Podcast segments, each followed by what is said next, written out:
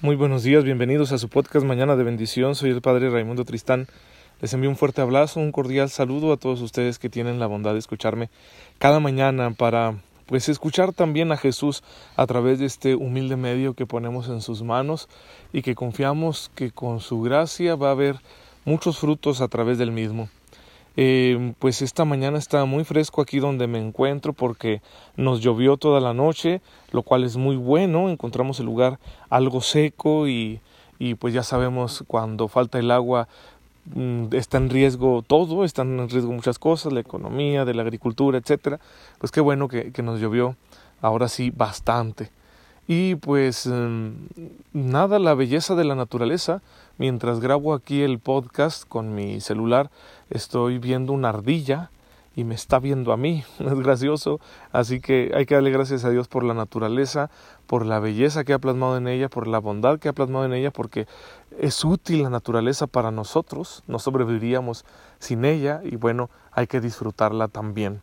Así que tal vez escuchen por ahí el, ruido de los pájaros, que hay bastantes aquí porque estoy así en la orillita del bosque grabando.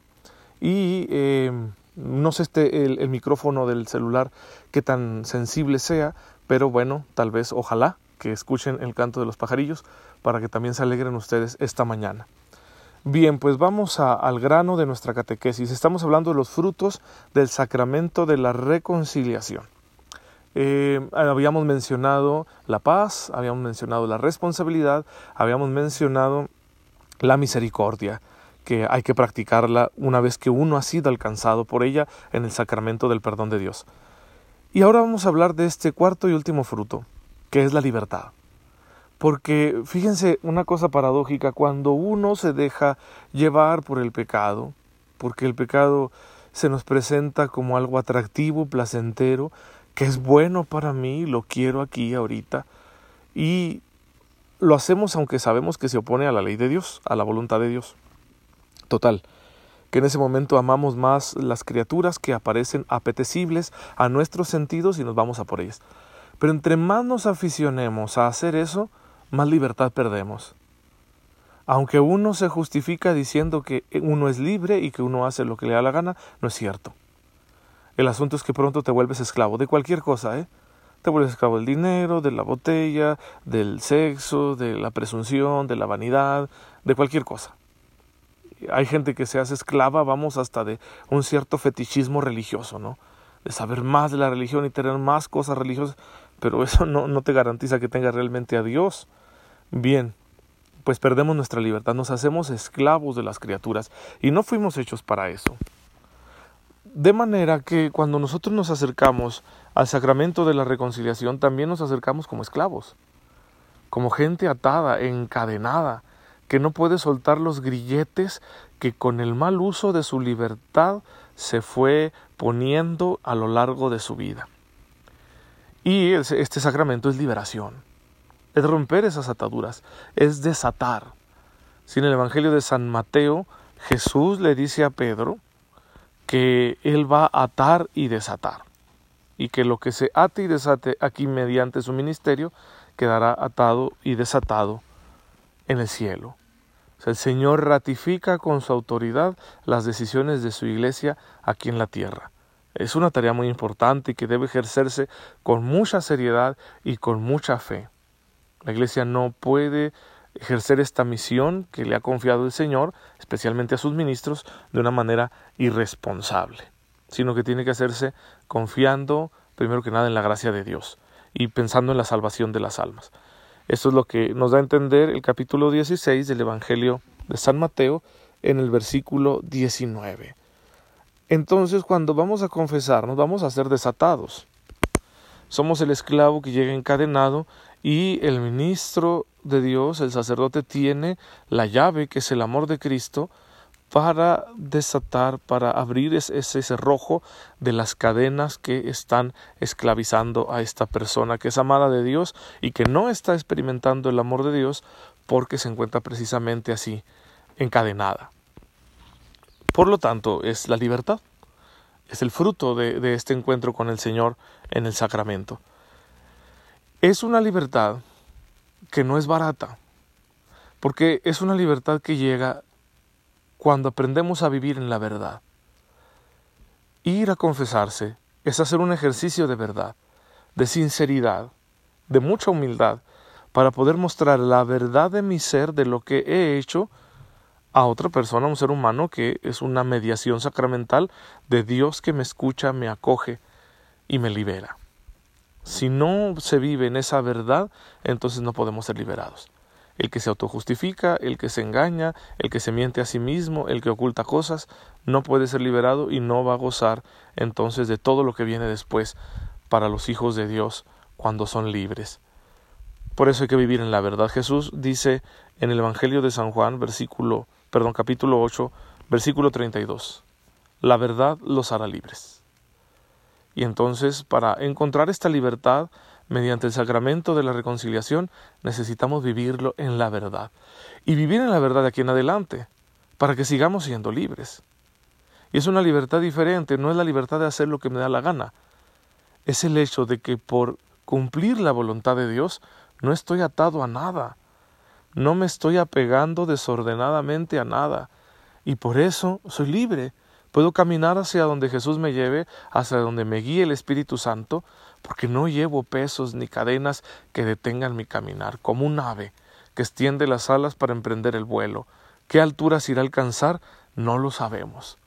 Pero seguramente esa alma, que es como el águila que vuela alto, llegará a la gloria. Y eso es lo que Dios nuestro Padre quiere para nosotros, no que vivamos atados a las cosas de la tierra. Por eso es muy importante que vivamos en la verdad, para que experimentemos esta libertad que nos da el Señor mediante su perdón en el sacramento de la reconciliación y de muchas otras maneras, claro está. Y así, queridos hermanos, no ser esclavos de nada, ni de nadie. Ser esclavo, ser siervo solo de una cosa, del amor, pero del amor verdadero, el amor que se entrega, que se da sin esperar nada a cambio. Hay un dicho muy sabio que dice nadie da lo que no tiene, ¿Cómo puede una persona amar sin esperar nada a cambio, amar desinteresadamente, entregarse hasta el sacrificio sin esperar nada? Pues solamente si se sabe muy amado. Y esta es la verdad más grande. Cuando yo me confieso, voy y muestro la verdad de mi ser, que se ha ensuciado por el pecado, que se ha envuelto en, en telarañas, que se ha complicado la vida, y que se ha degradado, vamos. Es la verdad que yo muestro. Pero me encuentro con una gran verdad que me está esperando, o que más bien esta verdad me estaba buscando. Y desde el fondo de mi corazón me impulsaba a pedir perdón. Es la verdad de que Dios me ama incondicionalmente, infinitamente, que no hay nadie que me ame más que Él. Esta gran verdad asume, integra y transforma esa pequeñita verdad que nosotros hemos mostrado. La gran verdad de Dios, asume la verdad del hombre y la transforma, la modifica, la cambia, da nuevo ser.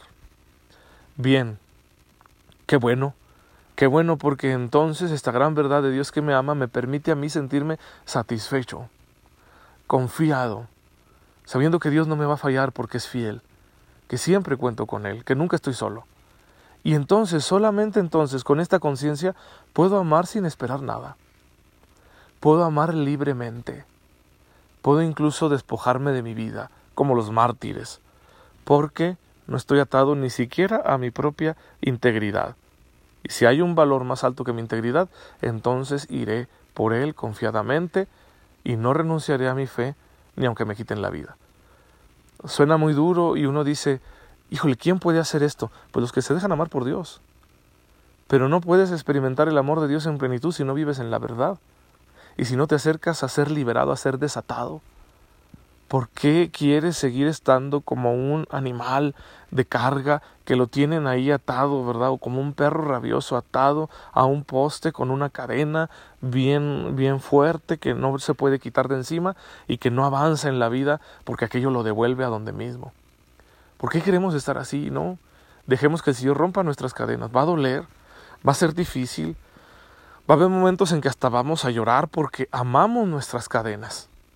Nos proporcionan un poco de, de consuelo humano, si no, no, no permitiríamos que nos ataran, si no se nos presentaran como algo apetecible.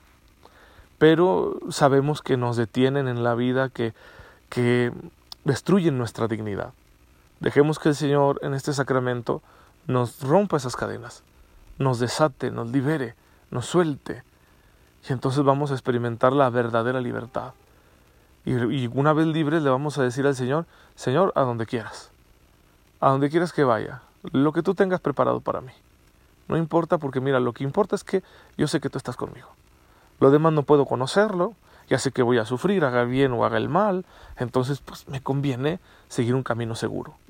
¿sí? Voy a hacer una, una comparación con una anécdota que sucedió eh, ayer por la tarde.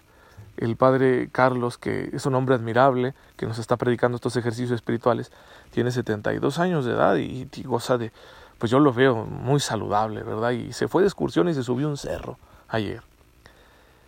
Y al bajar se topó con el perro del rancho, que le decimos el vaquero.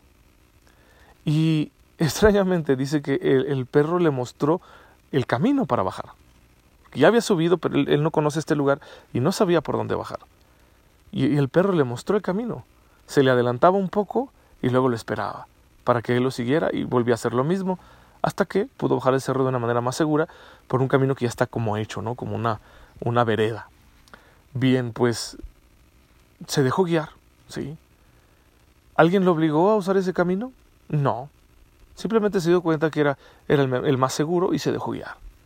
Entonces, así es la presencia de Jesús en nuestra vida. ¿Nos obliga a hacer algo? Pues no. Pero nos muestra por dónde y nos espera. Que demos unos pasos para luego continuar. Entonces, aunque la comparación sea un poco odiosa, ¿no? Porque Jesús no es un perrito, pero, pero ya ven así los perritos como son buenos y como son leales con sus amos. Así Jesús con nosotros. Se ha hecho nuestro servidor y es leal. Y entonces Él va a mostrarnos el camino, no nos va a obligar a seguirlo. Y nos va a esperar. Y una vez que le hayamos como alcanzado, va a seguir avanzando. Porque Él quiere que vayamos por este camino correcto, seguro, que lleva la salvación a nuestro ritmo. Él sabe bien en qué condiciones nos encontramos cada uno y por eso es paciente con nosotros. Bien, hermanos, pues con este cuarto fruto del sacramento de la reconciliación terminamos con este sacramento y el día de mañana, si Dios lo permite, estaremos comenzando a hablar del otro sacramento de curación que es la unción de los enfermos. Espero que esta reflexión les ayude a que su vivencia de los sacramentos sea más frecuente y más fructuosa. No se van a arrepentir de acercarse a la misericordia de Dios en la confesión no se van a arrepentir porque siempre es muy bueno. Y miren, yo les voy a decir una cosa muy atrevida, sí, pero estoy convencido de ella, salvo juicio de, la Santa Madre Iglesia. Confiésense con la frecuencia mayor posible, sí, mayor posible, sin que se hagan escrupulosos, ¿eh? No para tranquilizar la conciencia, no. Es que en este sacramento es una gracia tremenda, es un encuentro con Cristo. ¿Por qué no voy a querer estar con Él seguido? ¿sí? acusándome hasta de las faltas más pequeñas y también de mis defectos de carácter, ¿cuál es el problema? ¿Sí? No, no por escrúpulo, el escrúpulo es, híjole, es que y si no me confese bien, y si esto también es un pecado muy grave, y entonces no estoy tranquilo porque yo en la otra confesión no me sentí bien. No, eso es un escrúpulo, eso tranquilízate. Tú confía que cuando te dan la absolución, si tú no omitiste nada voluntariamente, estás perdonado. Así que no se valen los escrúpulos, pero vamos, vamos pidiendo una mayor frecuencia, para que también haya una mayor frecuencia en nuestra comunión y pues nuestro camino de santificación sea, sea mejor, sea un vuelo más raudo como el de las aves que vuelan más alto. Señor, te bendecimos en esta mañana por la naturaleza que nos permites disfrutar, por la vida, por la fe que nos hace confiar en ti y tener sabiduría para vivir, y por tu misericordia que nos libera, que rompe nuestras ataduras y nos concede vivir plenamente como hijos tuyos. Te pedimos todo esto por Jesucristo nuestro Señor. Amén. El Señor esté con ustedes. La bendición de Dios Todopoderoso, Padre, Hijo y Espíritu Santo, descienda sobre ustedes y los acompañe siempre. Nos vemos mañana, si Dios lo permite.